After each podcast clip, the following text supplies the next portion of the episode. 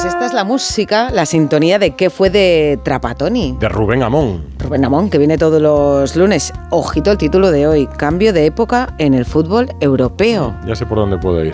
Rubén Amón, buenas noches. Hola Rubén. ¿Qué tal? 12 de la noche son en riguroso directo. en riguroso directo. Y os digo que no va a terminar el año sin que se produzca un sobresalto en el fútbol continental, sobre todo si el Tribunal de Justicia Europeo decide este mismo jueves despojar a la UEFA de su posición de monopolio en la organización de los torneos de clubes, incluida la Champions. Y no tendría nada de sorprendente que el Tribunal Comunitario se pronunciara a favor del recurso que ha presentado la empresa que sostiene la iniciativa de la Euroliga, o sea, la A22, y que incluye la adhesión de los principales clubes europeos. Puede que fuera un disparate como Florentino y sus aliados presentaran hace dos años la competición alternativa un poco entre la clandestinidad, la nocturnidad y la chapuza, pero no lo es en absoluto.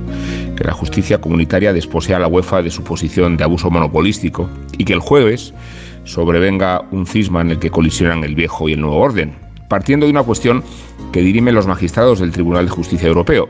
¿Por qué? ¿Por qué?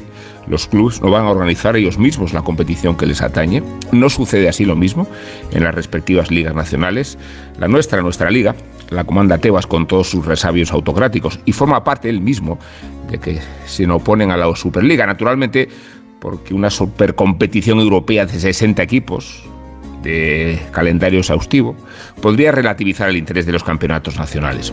Son precauciones comprensibles, pero conviene ir aceptando que los tribunales europeos no hablan de fútbol, sino de derecho y de derechos. La UEFA incurre en un abuso de poder, así es que en 72 horas puede producirse un escarmiento judicial que debería servir no para ajustar las cuentas en las familias y las mafias del fútbol, sino para encontrar una solución constructiva.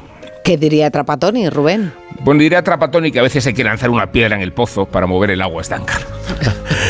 Buenas vacaciones, Rubén. El lunes que viene será Feliz Navidad. Navidad. Feliz Navidad No a Rubén Amón. Y te daremos descanso. Mira, nuestro último programa antes de Navidad será el día de la Superliga. Es verdad. Yo no soy ofendido. Hablaremos en enero. Un abrazo, Rubén. Un abrazo, adiós.